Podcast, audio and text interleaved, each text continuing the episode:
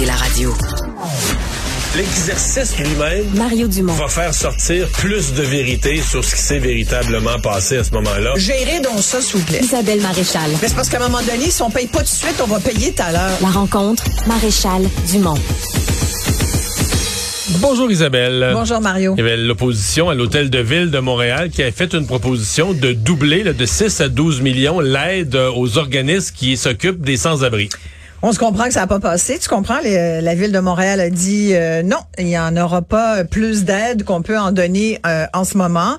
Euh, mise en contexte, je te rappelle que le ministre euh, des Services sociaux, Lionel Carman, avait annoncé euh, 15 à 20 millions là, de- d'aide. Euh, C'était euh, il y a quelques semaines pour justement au moment tu sais, où, où c'est sorti là, les, les- les nouvelles données par rapport à l'itinérance, euh, données qui sont assez impressionnantes. Sais, on parle d'une augmentation de 44% de l'itinérance au Québec, là, pas juste à Montréal. Il y a eu ce grand dénombrement là, auquel beaucoup de citoyens ont participé d'ailleurs l'année dernière. Puis donc, 44 d'augmentation de l'itinérance au Québec, 33 à Montréal, sur l'île de Montréal.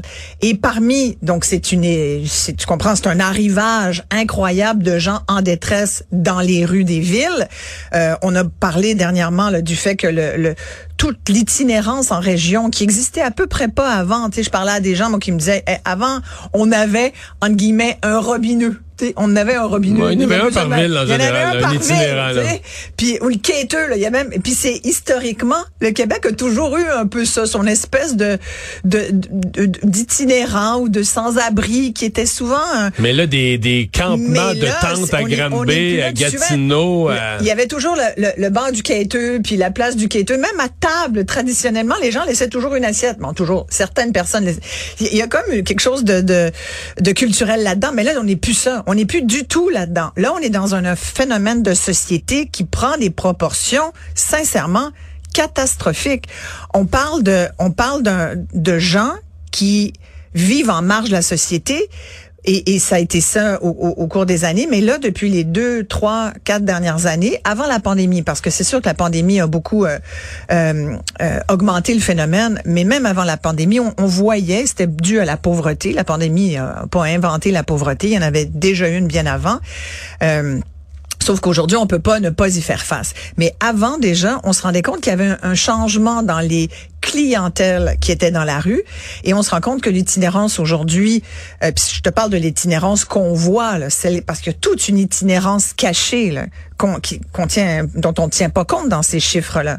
Mais celle qu'on Quand voit, dis et celle- itinérance cachée, là, quand ils décrivent ça, des gens qui habitent chez tout un... Ils sont jamais, Exact. sont jamais dehors. Ils Ils vont habiter chez un cousin une semaine, ils vont habiter chez quelqu'un, un vieil pas dans la ami. rue. Ils sont- ils ont pas de Ils couchent sur un logement. divan, ils couchent Ouais. sur un divan, ils couchent Ils un squattent. matelas dans le sous-sol d'un autre. Voilà. Puis tu sais, ils bombent d'un endroit à l'autre. Puis euh, mais mais c'est des gens qui euh, qui, qui Mais ils n'ont pas de domicile. Non, à la, à la ce question, est-ce qu'ils ont un domicile? C'est ça. Les- en, en France, on dit les SDF. Et, et je trouve que c'est cette façon-là de nommer, c'est-à-dire dire ce sont des sans domicile fixe, c'est bien l'expliquer parce que tu peux avoir un domicile, mais c'est ça fait pas ton chez toi, ça devient pas ton logement. On l'a vu avec la pandémie à quel point le fait de se retrouver chez soi, c'était si important.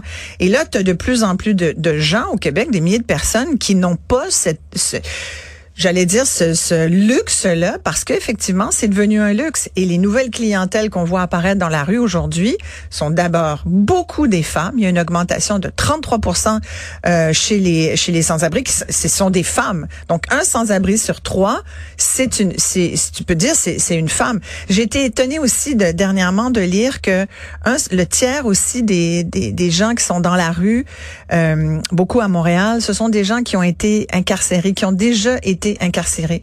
Et, et donc, ça veut dire qu'il y a aussi un... Tu sais, je te dis souvent, tout Ouais, est la dans tout. réinsertion Mais la- est pas facile. Oui, la réinsertion, c'est un échec. On n'est pas capable de réinsérer les gens dans la société. En fait, quand tu as fait une quand tu as été en prison, tu as fait un séjour carcéral, on t'ouvre la porte, ah ouais, bye bye, on te redonne le linge avec lequel tu es rentré. Si tu avais 5 piastres dans ta poche, mais tu as toujours ton maudit 5 piastres, mais ça t'avance pas, tu comprends? Puis si tu as été chanceux pour faire un petit peu de travail à buanderie, tu as peut-être un petit peu plus. Et encore, parce que ça a payé tes cigarettes en dedans, puis une coupe de petites affaires. Donc, euh, les gens sortent parfois plus démunis. C'est pas tout le monde qui va faire son Ouais, droit. parce là. faut que tu payes ton sel, puis ta drogue, puis tout, tout coûte dix fois le prix. C'est pas tout le monde qui fait son, qui passe son barreau pendant qu'il est en dedans. là. On a vu des exemples Ouais. de ça.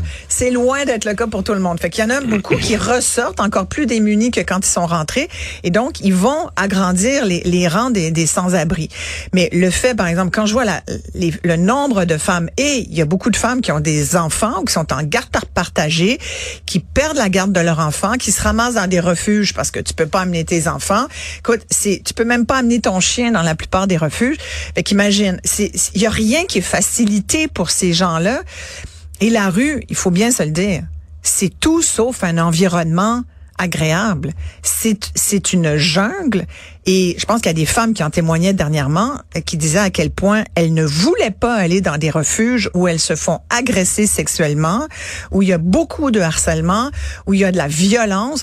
Tu veux pas aller là, fait que tu préfères être dans la rue puis checker, tu es toujours en hypervigilance quand tu es dans la rue là mais alors c'est extrêmement pénible. Et là, quand je vois que la ville dit, ben nous, euh, regardez, là, ça va être ça, j'ai voulu creuser ça un peu. J'ai appelé des organismes et tout. Ce que j'entends du terrain, parce qu'il y a quand même ce 20 millions, là, qui a été annoncé par euh. Lionel Carman.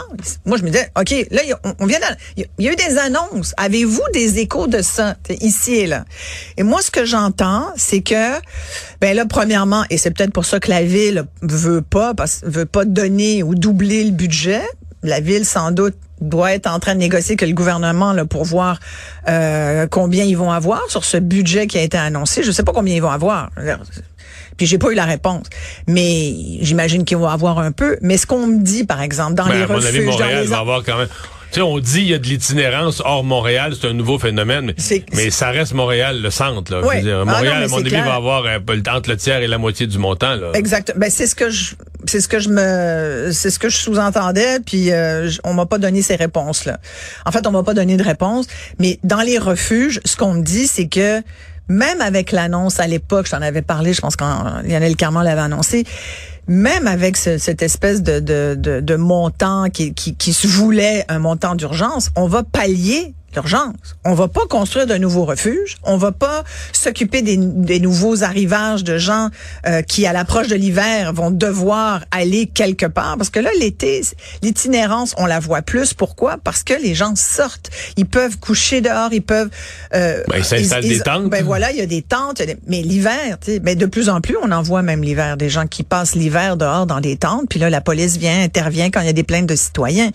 Mais tu sais, je parlais, entre autres, je connais bien les gens de la rue des femmes, entre autres, ils me disaient qu'ils refusent 30 demandes par jour de femmes qui se cherchent une place.